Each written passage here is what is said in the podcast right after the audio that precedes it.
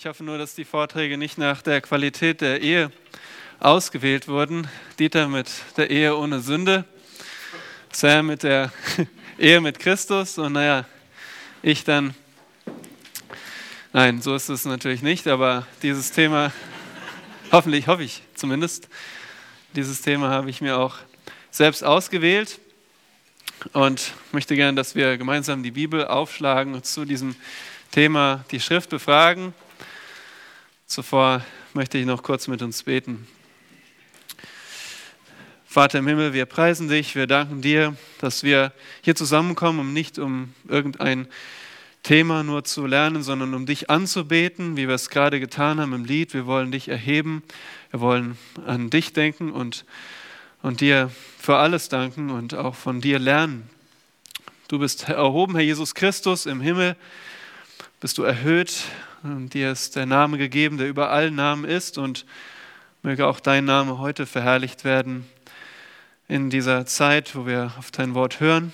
Bitte gib du Segen dazu und äh, schenk du mir bitte die richtigen Worte. Gib uns Erleuchtung durch deinen Geist, um deine Worte zu verstehen, so wie du sie beabsichtigt hast. In Jesu Namen. Amen. Meine Lieben, unterschätzt niemals den Sündenfall. Das ist auch ein Grundsatz, den wir bei diesem Eheseminar nicht vergessen dürfen. Denn der Sündenfall war im negativsten Sinne, im negativen Sinne das einschneidendste Ereignis dieser Welt seit Erschaffung dieser Welt. Und ihr fragt euch vielleicht, wie betrifft mich das, wie betrifft uns das, der Sündenfall? Nun, wir alle leben in einer Welt nach dem Sündenfall und wenn du verheiratet bist, dann lebst du in einer Ehe nach dem Sündenfall. Wenn du auf eine Ehe zugehst, dann gehst du auf eine Ehe nach dem Sündenfall zu. Die Sünde, also die Rebellion gegen Gottes Willen und Gebote, ist kein angenehmes Thema, das gebe ich zu. Warum beschäftigen wir uns dann damit? Nun, wir haben uns hier in der Gemeinde in den letzten Wochen oder einige Wochen zuvor mit der Lehre über die Sünde beschäftigt, der Hamartheologie.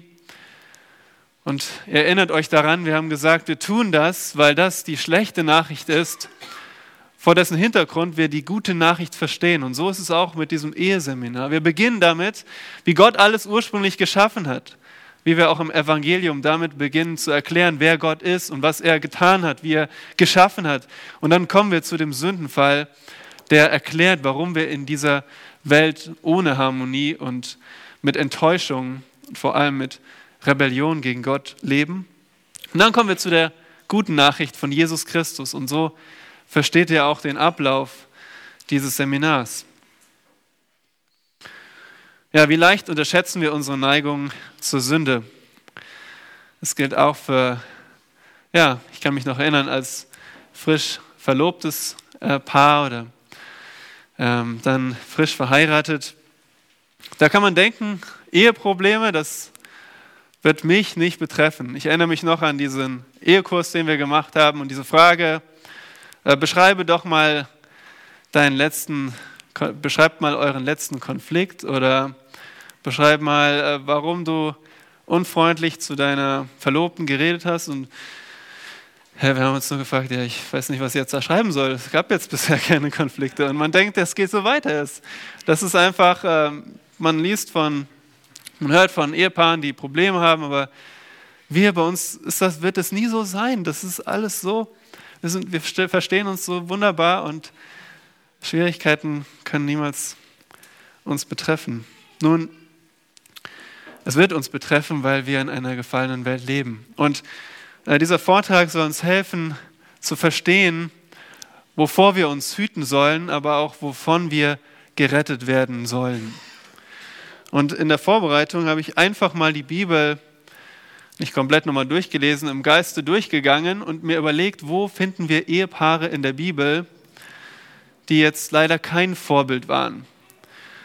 Und aus, diesen, aus dieser langen Liste habe ich ein paar Beispiele mir herausgenommen, sodass wir jetzt also vor allem die Bibel einfach aufschlagen werden, lesen werden und von diesen Ehepaaren, die illustrieren, wie eine Ehe nach dem Sündenfall aussieht, dass wir von diesen Negativbeispielen lernen können. Wir wollen uns also fünf ähm, Ursachen ansehen für eine atemlose Ehe. Fünf Ursachen für eine atemlose Ehe.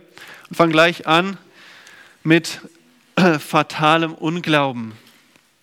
Und da gehen wir zu 1. Mose 3, dort wo Dieter aufgehört hat. Er hat uns die Erschaffung des Menschen in Erinnerung gerufen und auch die erste Ehe zwischen Adam und Eva. Und wir beginnen also mit 1. Mose 3. Wir verstehen, dass Gott heilig ist, dass er absolut sündlos ist, sagt die Schrift. Er kann nicht versucht werden und er kann niemanden versuchen. Er kann keine Sünde hervorbringen. Gott ist Licht. In ihm ist gar keine Finsternis, sagt 1. Johannes 1, Vers 5. Und in der Schrift sehen wir, dass die Sünde nicht bei Gott beginnt, sondern bei den Engeln. Das sehen wir zum Beispiel in Offenbarung Kapitel 12. Das braucht ihr jetzt nicht aufschlagen. Ihr kennt diese Stelle, die eine Rückschau bildet auf den, auf den Fall Satans und der Engel. Und dieser Fall Satans und der Engel, der hat zu einem unbestimmten Zeitpunkt ist er passiert zwischen 1. Mose 2 und 1. Mose 3. Nun, Adam und Eva sind vollkommen geschaffen. Sie leben in einer vollkommenen Umwelt, haben wir gesehen, und sie haben eine sinnvolle Aufgabe. Ihre Arbeit ist wirklich vollkommen. Ihre Heiligkeit ist ungeprüft, aber Gott warnte sie vor dem Ungehorsam gegen das einzige Verbot, was sie bekommen haben, nicht zu essen von dem Baum der Erkenntnis des Guten und des Bösen. Und dann lesen wir von der Tragödie in 1. Mose 3. Wir lesen von der Schlange. Satan, der in Form dieses Tieres, der Schlange, auf die Frau zugeht und sie versucht. Satan, die Schlange, zweifelt Gottes Wort an. sehen wir hier, hat Gott wirklich gesagt? Und dann ersetzt er Gottes Wort mit seinem eigenen Wort der Lüge. Er ersetzt Gottes Wort mit seinen eigenen Worten. Und zwar finden wir das hier ähm, Vers 4. Keineswegs werdet ihr sterben, beansprucht die Schlange. Und drittens verlästert er Gottes Wort als Trug. Er sagt, sondern Gott weiß, dass an dem Tag, da ihr davon esst, eure Augen aufgetan werden und ihr werdet sein wie Gott, erkennen Gutes und Böses. Gottes Wort war als Warnung gemeint und Satan sagt, es war keine Warnung, das war eine Vorenthaltung von dem, was gut ist, was, ihr, was euch fehlt. Und er verlästert Gott, Gottes Wort als Trug. Und so beginnt die Sünde. Nicht da, wo Eva die Frucht greift, nicht da, wo sie ist, sondern da, wo sie im Herzen Gott nicht mehr glaubt und auf ihr eigenes Urteil vertraut. Auf ihr eigenes Urteil, dass Gott wohl einen Fehler gemacht hat, Gott wohl etwas vorenthalten hat, Gott ihr nicht die ganze Wahrheit gesagt hat. Und so folgt sie diesem falschen Verlangen und handelt autonom. Da beginnt die Sünde in dem autonomen Denken. Autonom bedeutet ein eigenes Gesetz. Ich mache mir mein eigenes Gesetz. Ich folge nach meinen eigenen Urteilen. Und Adam, heißt es hier, in Vers 6. Sie gab auch ihrem Mann bei ihr. Nun, dieses Wort bei ihr bedeutet nicht, dass Adam unmittelbar neben ihr stand. Es drückt generelle Nähe aus. Und Adam sündigte ebenso wie seine Frau. Die Augen wurden geöffnet. Sie empfanden sofort Scham als Zeichen von Schuld. Ein schrecklicher Moment für Adam und Eva. Und dann verstecken sie sich vor Gott oder versuchen es und sie leugnen ihre Schuld. Adam schiebt die Schuld auf Eva, Eva schiebt die Schuld auf die Schlange. Sie leugnen ihre eigene Schuld. Nun, Sünde hat den Fluch Gottes zur Konsequenz und das sehen wir in 1. Mose 3. Wir sehen ab Vers 14, wie Gott die Schlange verflucht. in Vers 15, wo er eine weitere Erklärung gibt und Satan, hinter der hinter der Schlange steht, richtet. Und so ist es bei allen dreien, die äh, hier, allen drei Personen, die involviert sind, die Schlange, die Frau und der Mann. Jeder erhält eine Strafe und Konsequenzen der Strafe. Die Strafe über die Frau finden wir in Vers 16. Ich werde sehr vermehren die Mühsal deiner Schwangerschaft. Mit Schmerzen sollst du Kinder gebären. Und dann finden wir die Konsequenzen der Strafe. Nach deinem Mann wird dein Verlangen sein, er aber wird über dich herrschen. Nun, die Frau wird der Strafe, nämlich diesen Schmerzen beim Kindergebären, nicht entgehen können, weil es weiter Ehen geben wird. Weil sie weiterhin ihr Verlangen auf den Mann gerichtet sein wird. In anderen Worten, ja, es wird weiterhin Ehen geben. Die Frau wird weiterhin Verlangen haben, bei dem Mann zu sein. Und dann heißt es hier, er aber wird über dich herrschen. Herrschen bedeutet Autorität über jemanden haben. Das kann sowohl als Wohltat als auch als Tyrannei äh, ja, aussehen oder so verstanden werden. Aber es ist kein Fluch, denn Dieter hat schon erklärt, die Autorität des Mannes war schon vor dem Sündenfall festgesetzt.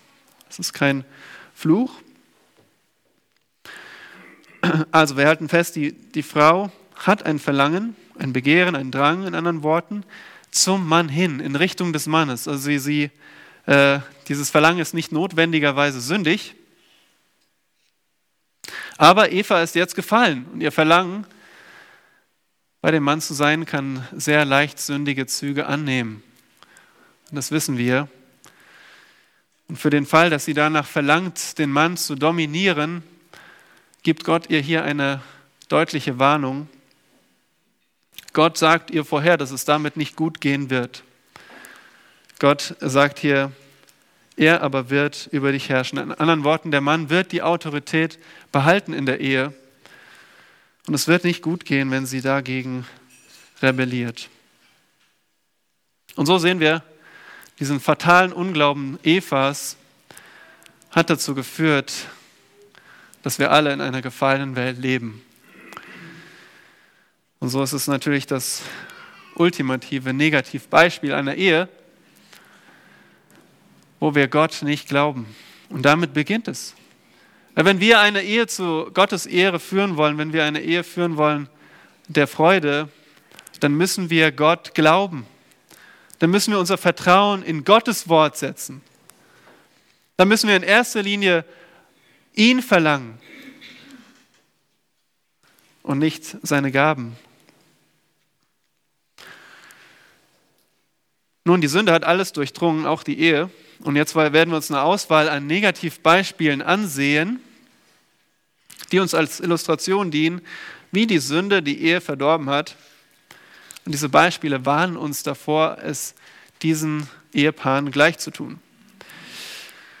Wir werden uns natürlich nicht die offensichtlichen Fehltritte ansehen, die für uns alle sehr klar sind, dass das falsch ist oder die Ehe zerstört, wie zum Beispiel Ehebruch.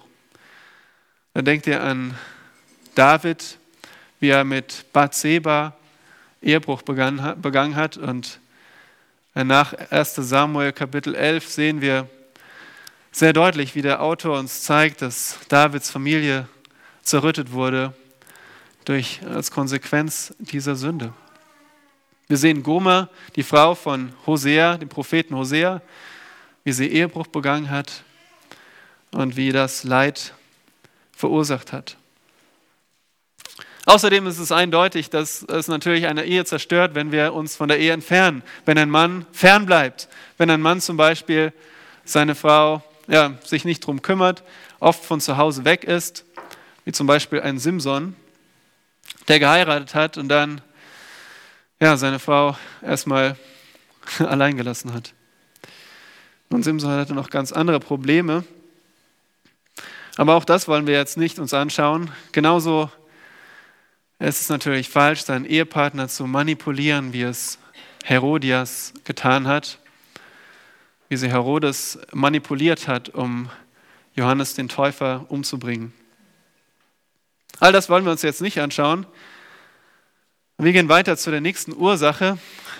Ihr dürft gerne das Licht hier etwas anmachen, wenn das geht, weil so viel gibt es da nicht zu sehen. Die zweite Ursache für eine atemlose Ehe ist falsche Zusammenarbeit. Lasst uns mal zu Apostelgeschichte 5 gehen. Nächste Stelle, die wir uns anschauen wollen.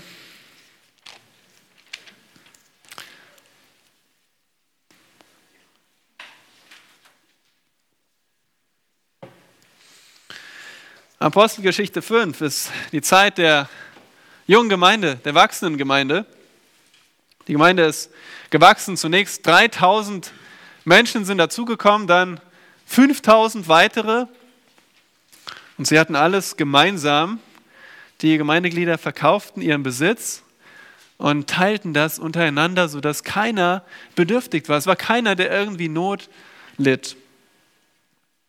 Niemand beanspruchte Besitz für sich, sondern sie betrachteten es alles als gemeinsam Besitz, sagt Apostelgeschichte 4, Vers 32. Und wie funktionierte das? Nun, einige in der Gemeinde besaßen Grund und Boden. Und manche, die Grund besaßen, Grundstück besaßen oder Land besaßen, verkauften dieses Grundstück und mit dem Geld ähm, teilten die Apostel den Bedürftigen Mittel zu. Also sie brachten es den Aposteln und die Apostel verteilten das. So sehen wir es zum Beispiel bei einem Mann namens Josef in Apostelgeschichte 4, Vers 36. In Vers 37 heißt es, dass er einen Acker besaß, diesen verkaufte und das Geld den Aposteln zu Füßen legte. Also in anderen Worten, er gab den Aposteln das Geld und sie konnten jetzt darüber verfügen und es zuteilen, sodass Bedürftige auch versorgt waren. Nun, dann kommen wir zur Apostelgeschichte 5. Und da heißt es, dass es einen Mann gab mit Namen Hananias. Seine Frau hieß Sapphira.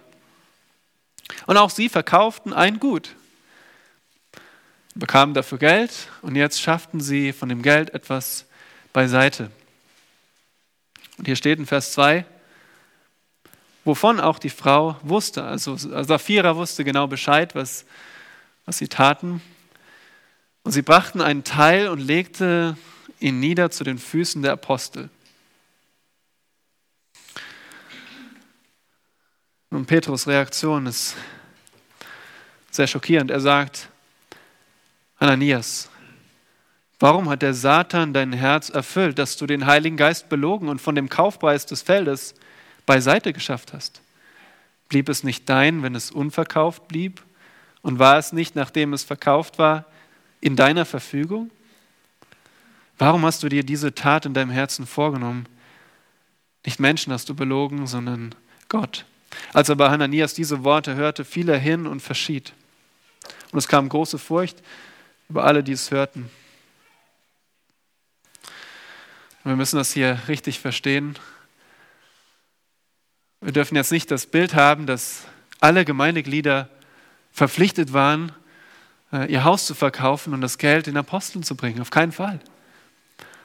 Auch damals schon galt, nur der, der es gerne und fröhlich tun wollte, der, der durfte das tun. Aber was sagt Petrus?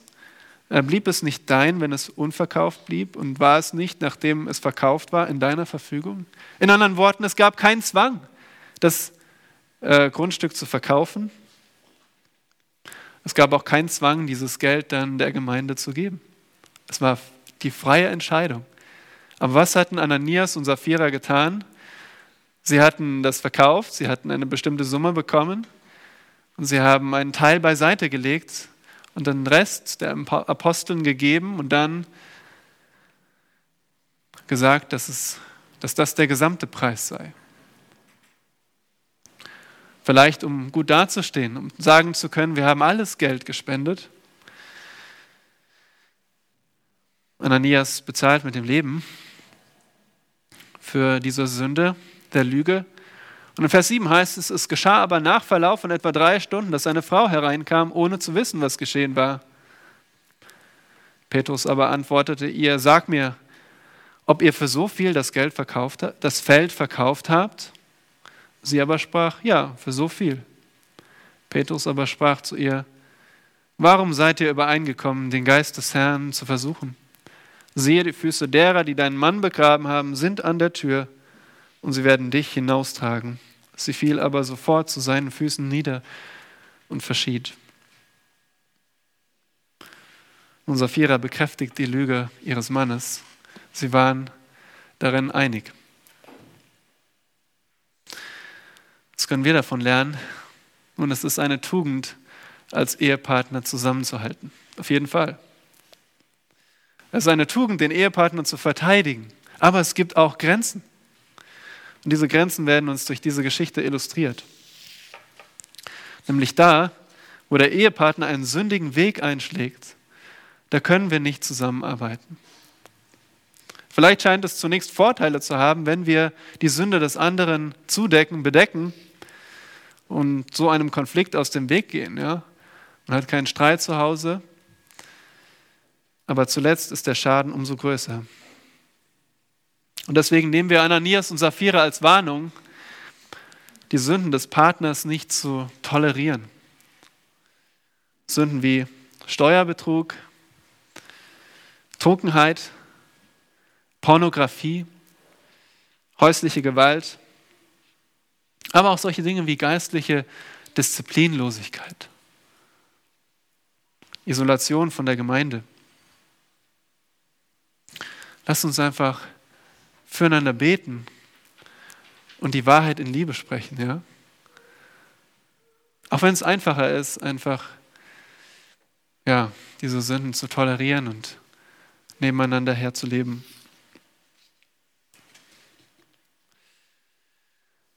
Was ist die dritte Ursache für eine atemlose Ehe? Umgekehrte Leitung. Und da habe ich an 1. Mose 16 gedacht. Gehen wir wieder zurück ins Alte Testament zu Abraham. Zu diesem Zeitpunkt heißt er Abraham.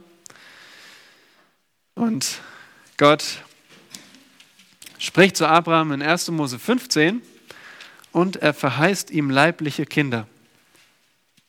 Abraham denkt, dass sein, nach dem Gebrauch sein Knecht ihn beerben wird, aber Gott sagt ihm nein. Einer, der aus deinem Leib hervorgeht, der wird dich beerben. Und so ist Abraham und Sarai voller frohen Mutes, dass sie Kinder bekommen. Aber in Kapitel 16 lesen wir davon, dass Sarai Abraham keine Kinder gebar. Und sie schlussfolgerte, dass Yahweh, dass Gott ihr die Schwangerschaft verwehrt hat. Und so bat sie Abraham, doch mit ihrer Magd ein Kind zu bekommen. Wir sind schockiert. Wie, wie geht das? Wie kann sie ihm eine andere Frau geben? Aber damals war es ein gesetzmäßiger Brauch. Das war also damals nicht illegal, äh, nicht, nicht verpönt. Heißt nicht, dass es unbedingt Gott so gefiel. Aber Abraham, schaut mal in Vers 2, und Sarai sagte zu Abraham, siehe doch, der Herr hat mich verschlossen, dass ich nicht gebäre. Geh doch zu meiner Magd ein, vielleicht werde ich aus ihr erbaut werden. Und Abraham hörte auf Sarais Stimme. Hagar wird schwanger, aber das Problem ist, nimmt seinen Lauf.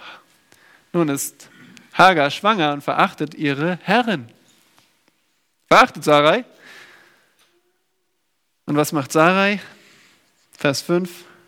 Sie sagt zu Abraham, das Unrecht an mir liegt auf dir. Ich selbst habe meine Magd in deinen Schoß gegeben und nun, da sie sieht, dass sie schwanger ist, bin ich gering in ihren Augen. Der Herr richtet zwischen mir und dir. Also wer hat nochmal Abraham den Tipp gegeben? Sarai. Aber sie macht jetzt Abraham verantwortlich. Dein Fehler. Und was macht Abraham? Vers 6. Abraham sagte zu Sarai, siehe, deine Magd ist in deiner Hand. Mach mit ihr, was gut ist in deinen Augen. Als Sarai sie aber demütigte, da floh sie vor ihr. Also Abraham überlässt Sarai das Steuer, lässt sie gewähren und sagt ihr, tu was immer du möchtest. Nun, was hatte Abraham nicht gemacht? Er hatte nicht Gott befragt, oder? Was für ein Vorrecht er hatte. Er konnte mit Gott von Angesicht zu Angesicht reden. Aber in dem Moment hat er nicht nach Gott gefragt. Zumindest lesen wir das nicht hier. Und alle Leitung ohne menschliche Weisheit ist Torheit. Alle Leitung ohne Gottes Weisheit ist menschliche Torheit. Und wir leiden wollen, sind wir Toren, wenn wir nicht auf Gottes Weisheit hören. So, ihr Männer, was macht ihr, wenn Probleme auftauchen? Wo sind die Ehemänner hier? Was macht ihr, wenn eure Frauen euch auf Schwierigkeiten aufmerksam machen? Du, Schatz, wir haben hier dieses Schreiben bekommen oder gibt hier dieses Problem in der Schule. Was machen wir dann? Ja, kümmere du dich ruhig drum. Ich bin hier beschäftigt. Nein, aus Harmonie, Liebe, begrüßen wir als Männer gerne pragmatische Lösungen. Ja, wir wollen gerne Harmonie, wir wollen gerne, dass es keine Probleme gibt. Wir wollen unsere Ruhe haben und wir ziehen uns leicht in die Passivität zurück, ohne Gott zu befragen. Wir fragen Gott nicht danach, was sein Wille ist. Und Abraham ist hier leider negativ Beispiel für uns, äh, von dem wir lernen können. Lernen, dass wir in dieser Situation nicht einfach passiv sind, sondern aktiv Gottes Willen suchen. Dass wir nicht die leichte Lösung suchen, um dem Problem aus dem Weg zu gehen und einfach unsere Frauen machen lassen, sondern dass, es, dass wir die Leitung in die Hand nehmen. Das heißt nicht, dass wir alles alle Informationen herbeibringen alle, und die Entscheidung alleine treffen. Nein, aber wir kümmern uns darum. Wir fragen Gott, wir suchen nach Weisheit.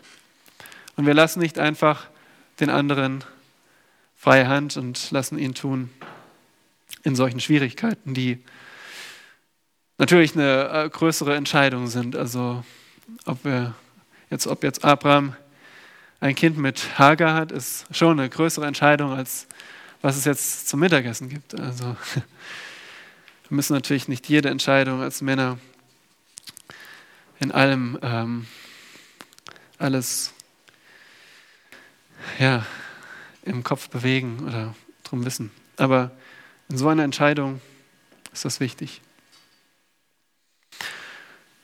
Ja, wir könnten auch noch ein weiteres Beispiel anschauen. Ich will es euch nur kurz in Erinnerung rufen. Wir lesen von dem sündigsten König Israels, von Ahab, wie er mit Isabel verheiratet war und den Götzendienst in Israel fortführte, noch verschlimmerte. Und in 1. Könige 21 lesen wir diese Episode, wo er nach einem Weinberg begehrt, ja. Den Weinberg von Naboth und Naboth willigte nicht ein, dieses Familienerbe zu, abzugeben. Nun, Naboth hielt sich an das mosaische Gesetz, aber Ahab, wollte das nicht akzeptieren. Ja, Ahab sagte, ich will aber diesen Weinberg haben.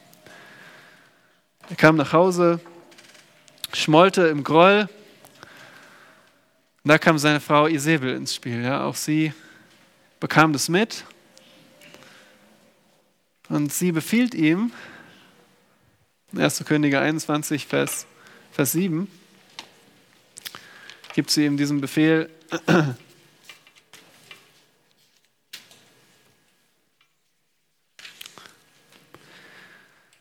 Du, du übst doch jetzt die Königsherrschaft über Israels aus. Steh auf, iss, lass dein Herz fröhlich sein. Ich werde dir den Weinberg des Jesraelitas Naboth geben. Ja, Sie lädt ihn ein, kümmere du dich einfach um deine Sache, ich nehme das in die Hand. Nun, Isabel führt ihren grausamen Plan aus, ließ Naboth verleumden, verurteilen und steinigen, um so den Weinberg an sich zu bringen.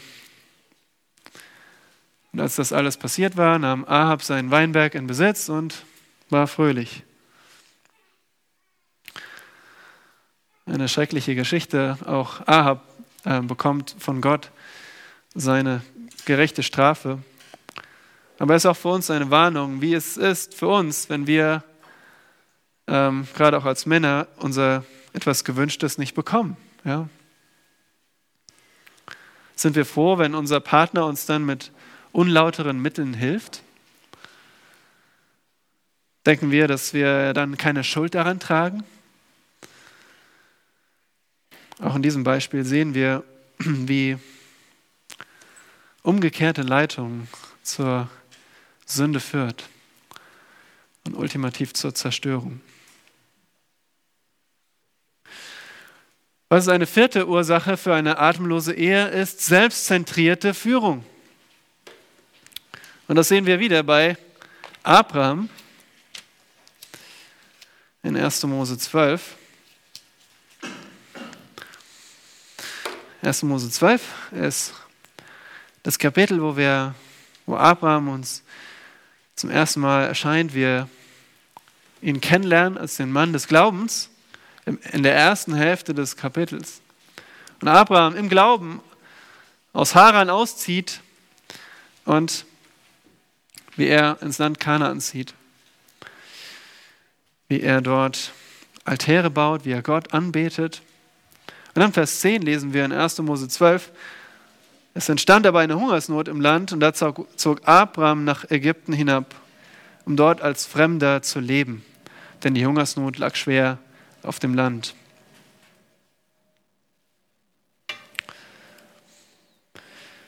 Und so ziehen sie nach Ägypten und Abraham malt sich schon im Kopf aus, was passiert, wenn er jetzt mit Sarah, Sarai, seiner schönen Frau, schön von Aussehen, wenn er mit ihr nach Ägypten zieht. Er malt sich aus, was passiert. Und das lesen wir hier in Vers, ab Vers 11. Er sagt, siehe doch, ich weiß, dass du eine Frau von schönem Aussehen bist. Und es wird geschehen, wenn die Ägypter dich sehen, werden sie sagen, sie ist seine Frau. Dann werden sie mich erschlagen und dich leben lassen. Sage doch, du seist meine Schwester, damit es mir gut geht, um deinetwillen und meine Seele deinetwegen am Leben bleibt. Ihr merkt schon, ich habe das beim Lesen etwas betont, äh, wo wir sehen, worum es Abraham ging. An wen hat er gedacht? An sich selbst, oder? Nun, es kommt wie geplant. Abraham überlässt seine Frau dem Pharao. Doch wo Abraham seine Frau im Stich lässt, da greift Gott ein und Gott letztendlich bewahrt Sarai. Und wer hätte Sarai bewahren sollen? Abraham, wo ist der Mann? Wo ist der Mann, der für seine Frau aufsteht? Und er sagt, sag doch, du bist meine Schwester, damit es mir gut geht. Und später in Abrahams Leben geschieht es noch einmal. In Kapitel 20 lesen wir davon, wie er nach Gerar zieht, genau dasselbe Spiel tut. Wieder gibt sich Sarah als Schwester aus, um, und, um Abrahams Leben zu retten. Und der Apfel fällt nicht weit vom Stamm. Wir sehen dasselbe bei Isaac, dem Sohn Abrahams. Als er in Gerar ist, gibt er auch seine Frau Rebekka als Schwester aus. Nachzulesen 1. Mose 26. Und Abraham und Isaac führen die Leitung ihrer Ehe aus, ohne Frage. Abraham sagt seiner Frau, was sie tun soll. Die Frage ist, zu wessen Wohle tut er das? An wen denkt er? Er denkt zuerst an sich selbst. Und natürlich ist das eine andere Kultur und wir ziehen einfach nur sehr offensichtliche Schlussfolgerungen hier. Aber wenn wir jetzt an uns selbst denken, gerade wir Männer, bei unseren Planungen oder Entscheidungen, an wen, an wen denken wir zuerst? Wenn wir ehrlich sind, wir denken immer noch sehr gern an uns selbst zuerst. Aber wer ist unser Vorbild? der Herr Jesus Christus. Und an wen hat er gedacht, als er auf der Erde war? An wessen Wohl hat er gedacht? An das Wohl seiner Gemeinde. Und er hat sich für seine Gemeinde in den Tod gegeben. Darum lasst uns nicht Männer sein als Leiter der Familie. Lasst uns nicht Männer sein, die zuerst an das eigene Wohlergehen denken. Schützt eure eigene Braut mehr als eure eigene Haut.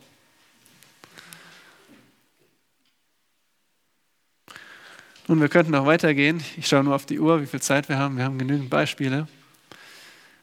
Ich möchte euch noch zwei interessante Beispiele vorstellen. Eins ist in 1 Samuel 25. 1 Samuel 25 ist die Zeit, wo David auf der Flucht ist vor Saul. Und David flieht vor Saul, der ihn töten will. David hat sich nicht zur Schulde kommen lassen, aber Saul weiß, dass David König werden wird.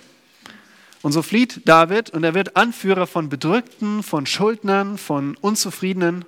Und insgesamt 400 Männer leben mit ihm in Felshöhlen in der Wüste. Also David lebt in der Wüste, da wo auch die Israeliten früher umhergezogen sind. Und nun sendet äh, David zehn seiner Männer zu einem Mann, der Nabal heißt dort im Süden Israels. Nun, Nabal ist, bedeutet wörtlich Narr. Und er ist ein reicher Mann in der Gegend und Davids Männer, wie gesagt, er hatte einige Männer um sich, hatten diesen, die Schafhirten des Nabal beschützt. Und David denkt, nun, es ist Zeit, die Zeit des Schafscherens, die Zeit, als es ja, als es als gefeiert wurde. Und er denkt, ich könnte bei diesem festlichen Schafscheren doch etwas Verpflegung, um etwas Verpflegung als Aufmerksamkeit bitten dafür, dass ich mit meinen Männern die Schafhirten beschützt habe. Und er sendet diese Männer und Nabal reagiert harsch. Er sagt, wer ist David? Ich kenne keinen David. Macht euch fort. Ich gebe euch nichts. Nun, David wird ziemlich zornig und entschließt sich, alle männlichen äh, Bewohner bei Nabal zu töten, inklusive Nabal. Aber Nabal hat eine schöne und kluge Frau. Super, wenn das zusammenkommt. Gell? Nabal hat eine schöne und kluge Frau, Bathseba, äh nicht Bathseba, ähm, Abigail. Und Abigail ergreift die Initiative und zieht David entgegen und bringt ihm Wein, Fleisch und Brot und stimmt ihn um, um nicht Nabal und all sein Gefolge zu töten. Nun, Nabal bekommt im Suff davon gar nichts mit, was seine Frau gerade getan hat.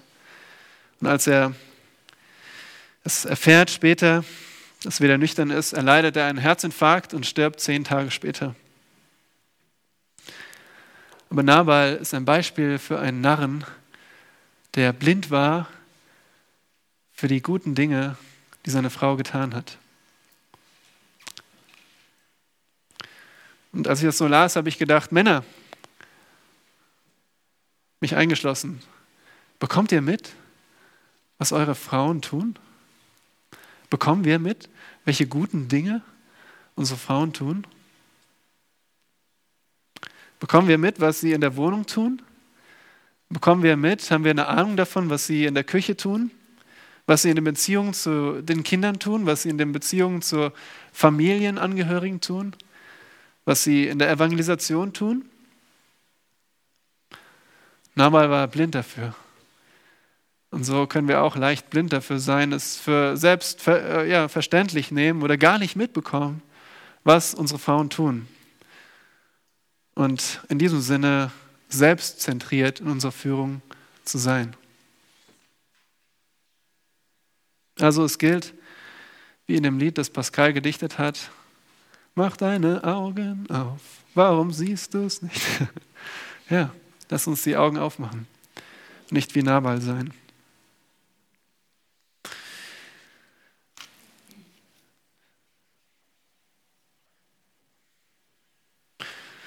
Ja, die Zeit ähm, erlaubt nicht, dass wir uns alles ansehen.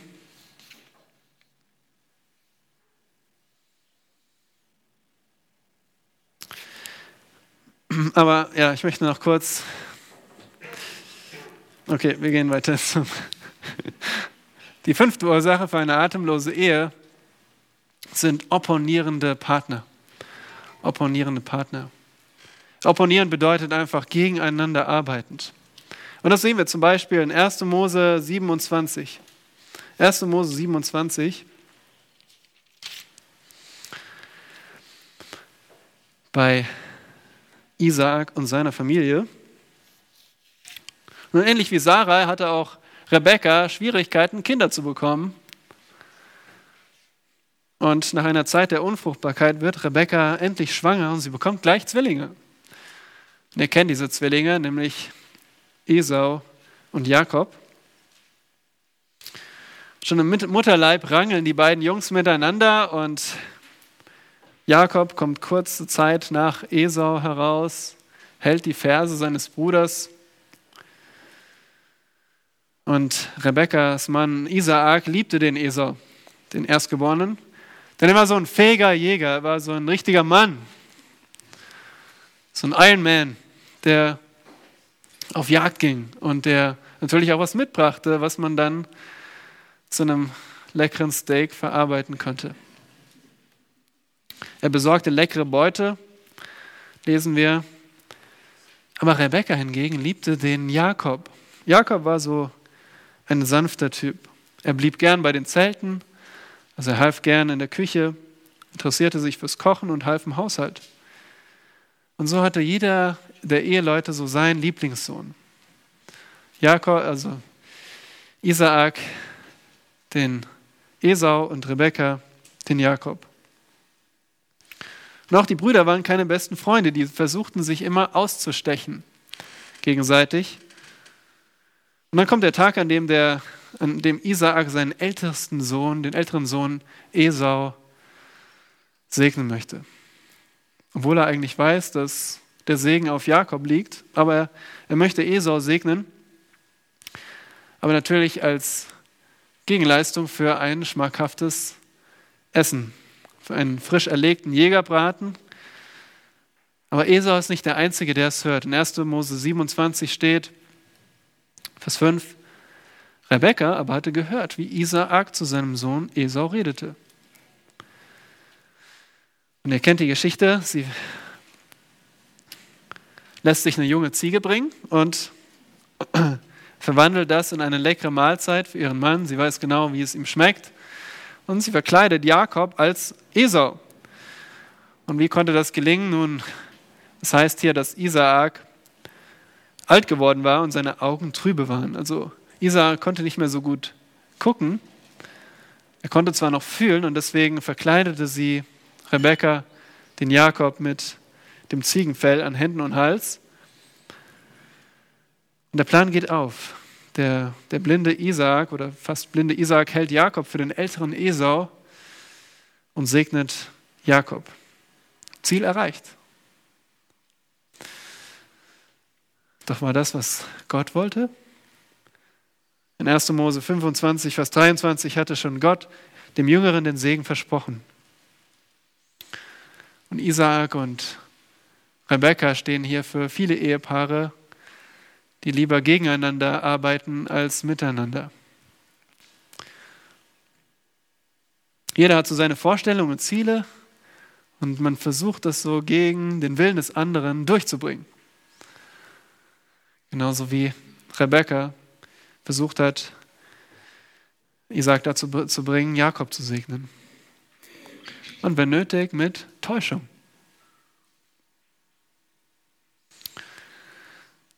Und die einfache Frage hier lautet an uns, ja, beschreibt das uns als Ehepaar? Arbeiten wir lieber gegeneinander als miteinander?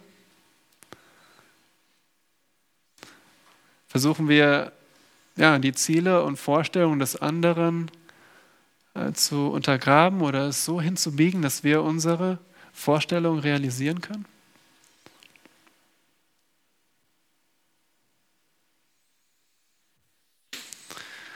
Arbeiten wir lieber gegeneinander als miteinander.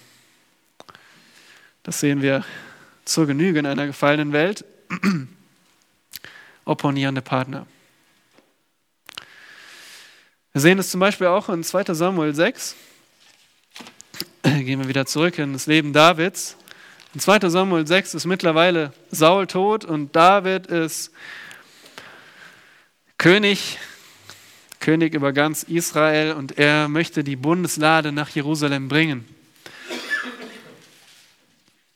Die Bundeslade war noch nie in Jerusalem und zu diesem Zeitpunkt ähm, hatte David schon mehrere Frauen, aber seine erste Frau war Michal. Das war die Tochter Sauls. Und sie verhalf ihm zur Flucht damals, als er noch fliehen musste. Und während David auf der Flucht war, gab Saul Michal einem anderen Mann. Aber nun war Saul tot und David war König über ganz Israel. Und auch seine Frau Michal war bei ihm. Und David will die Bundeslade nach Jerusalem holen. Zunächst nimmt er den falschen Weg, denn er legt diese äh, Lade auf einen Wagen und sein und Ussa, einer seiner Männer, greift an die Lade und stirbt, weil er nicht dazu, be, ähm, weil er nicht dazu autorisiert war. Und so bleibt die Lade in Obed-Edom für drei Monate. Aber schließlich beauftragt David dann, so wie es auch das Gesetz vorschreibt, die levitischen Träger. Und sie bringen die Lade nach Jerusalem. Und es ist ein Ereignis mit Jubel und Schofahorn. Und David tanzt vor dem Herrn mit priesterlichen Kleidern. Und seine Frau Michal sah ihn. Das lesen wir hier in 2 Samuel Kapitel 6. Ähm, Vers 16. Es geschah, als die Lade des Herrn in die Stadt Davids kam, schaute Michal, die Tochter Sauls, aus dem Fenster. Als sie nun den König David vor dem Herrn hüpfen und tanzen sah, da verachtete sie ihn in ihrem Herzen.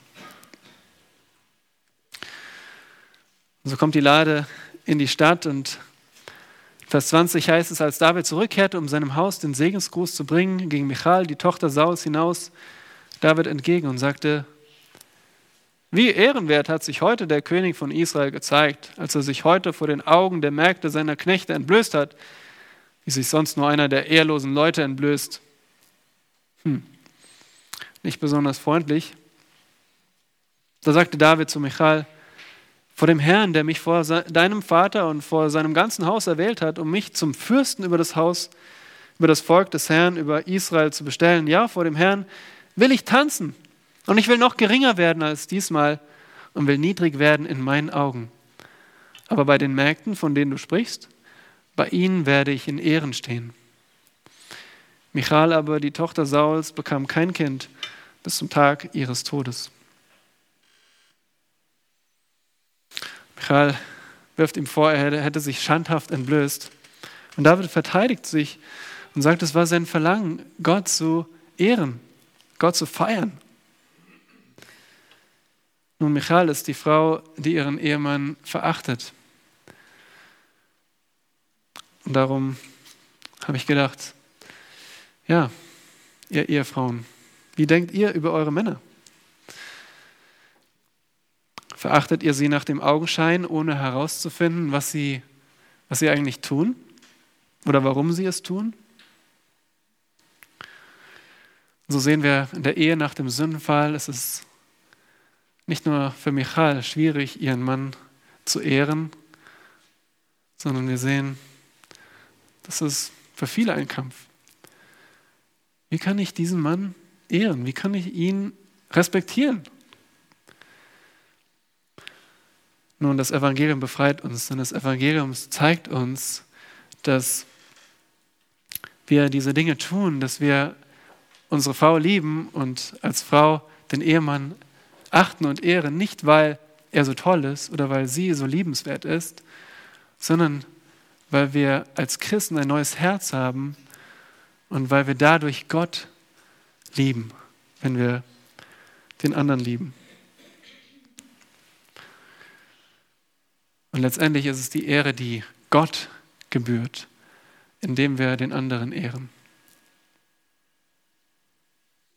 Und wir können von Hiobs Frau sprechen, die ebenfalls eine opponierende Partnerin war. Hiob hatte alles verloren. Er war ohne ein eigenes Verschulden. Er war Teil eines Wettstreits zwischen Gott und Satan. Gott bewies, dass echter Glaube nicht aufhört. Aber Hiob wusste nichts davon.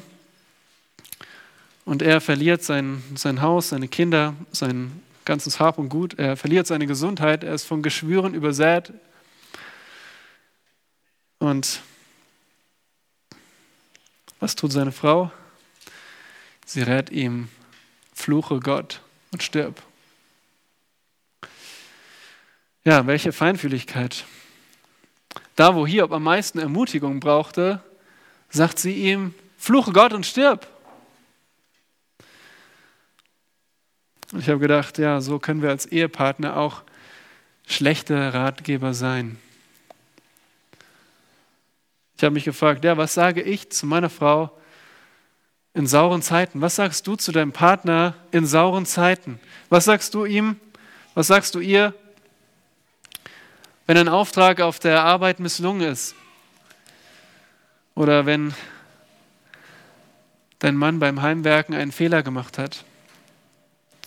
Oder wenn der Computer Probleme macht? Oder was sagst du, wenn die Kinder nicht gehorchen? Bauen dann deine Worte auf und stärken sie den anderen weiterzumachen? Oder bist du wie Hiobs Frau, die sagt, hat alles keinen Sinn, gib's auf? Oder im schlimmsten Fall, fluche Gott und stirb.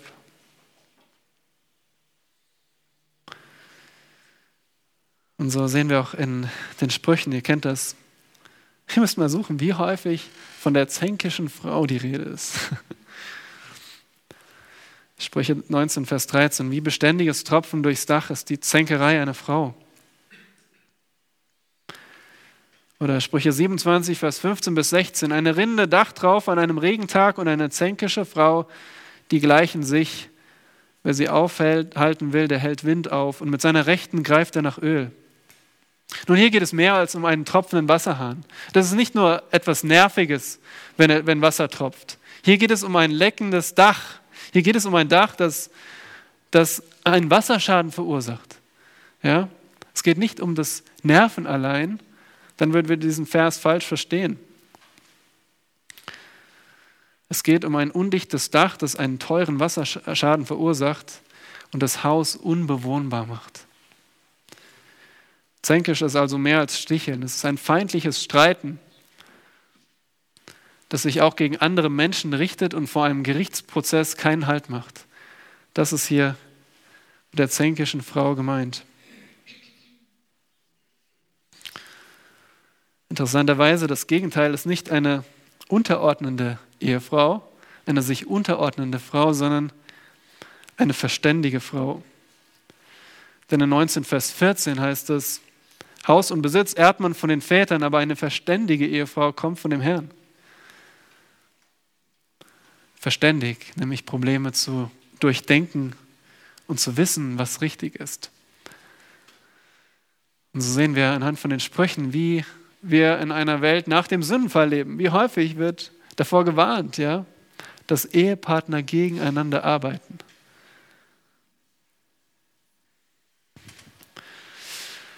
Nun ein recht düsteres Bild. Und ich habe die, den Part, euch die schlechte Nachricht zu bringen. Aber zum Schluss möchte ich nochmal Mut machen, denn die Schrift zeigt uns, dass die Ehe nicht atemlos sein muss. Wie gesagt, ich habe mir die negativen Beispiele herausgesucht in der Schrift, aber ich könnte genauso gut Vorbilder nennen und Vorbilder beschreiben. Wir könnten genauso gut nochmal die Schrift durchgehen und schauen, welche Ehemänner und Ehefrauen Gott gefürchtet haben und eine Ehe zu Gottes Ehre geführt haben, die eine glückliche Ehe hatten. Ich denke zum Beispiel an Noah und seine Frau. In einer Zeit, wo, müsst ihr euch vorstellen, wo keiner Gott geglaubt hat, wo Noah Jahr für Jahr gepredigt hat, dass die Flut kommt. Und am Ende, wer ist außerhalb von der Familie mitgekommen? Niemand.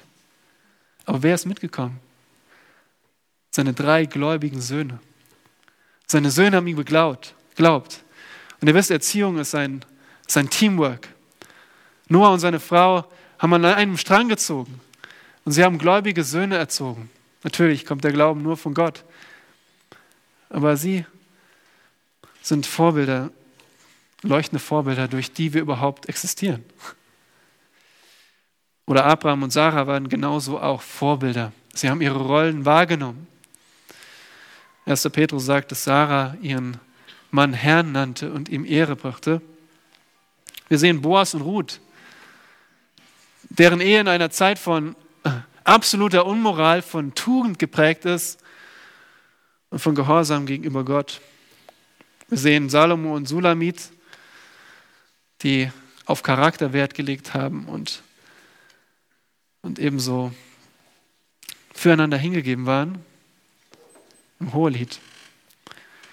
Wir sehen Josef und Maria, die, egal was andere von ihnen wohl dachten, den Weg in der Demut vor Gott gegangen sind, die Gott gefürchtet haben und die zu den Eltern wurden von dem Herrn Jesus Christus.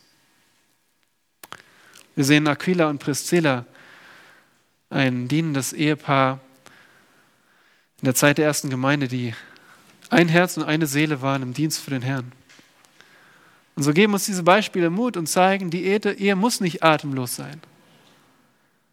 Es gibt zum einen die Beispiele, denen wir nicht folgen wollen, vor denen die Schrift warnt, aber wir sehen genauso leuchtende Beispiele von Ehepaaren, die in einer gefallenen Welt zur Ehre Gottes gelebt haben. Und wie wir das schaffen, nun, das erklärt uns dann ist Herr. Lass mich noch beten. Herr Gott, wir danken dir für dein Wort und danken dir, dass du uns dadurch Mut gibst, dass in, deiner, in einer gefallenen Welt deine Gnade umso größer leuchtet. Denn letztendlich ist es dein Werk, wenn wir so leben, wie es dir gefällt. Du gibst die Kraft und die Weisheit, die Befähigung und so bitte ich dich, dass wir nun von diesem Warnungen lernen können, dass wir nicht in dieselben Wege, dieselben Wege einschlagen oder wo wir es getan haben, dass wir umkehren. Bitte überführe uns durch deinen Geist und hilf uns, Schritte zu unternehmen, um dieser Erkenntnis auch praktischer Buße folgen zu lassen. In Jesu Namen. Amen.